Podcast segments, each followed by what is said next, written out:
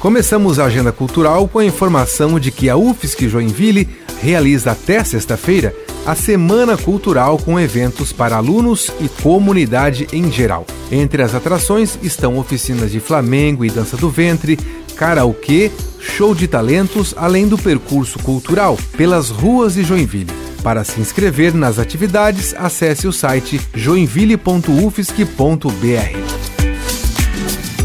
Começa hoje a primeira reunião da escuta pública para a implantação da Lei Paulo Gustavo em Joinville. Vai ser às sete e meia da noite no Céu Aventureiro.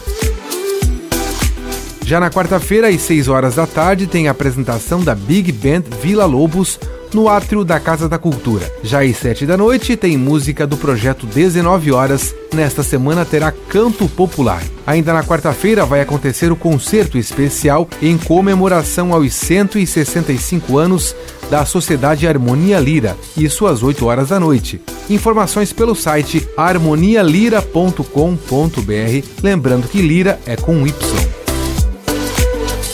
E agora uma informação: o casarão do Museu de Imigração e Colonização vai ficar fechado até quarta-feira para a montagem de uma nova exposição. Porém, continua liberado o acesso ao jardim e à mostra Saberes e Fazeres. Com gravação e edição de Alexandre Silveira e a apresentação comigo, Jefferson Correa, essa foi a sua Agenda Cultural.